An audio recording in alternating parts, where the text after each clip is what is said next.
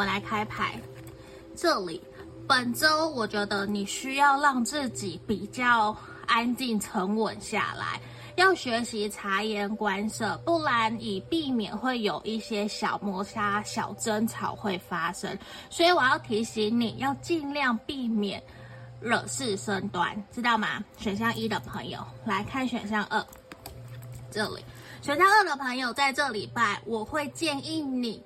尽量多去外面跟朋友约约走走，尽量去放轻松。因为为什么这边我看到有一些人际关系上面的不开心、不愉快，会影响你，让你不开心。所以我宁愿你出去走走，好吗？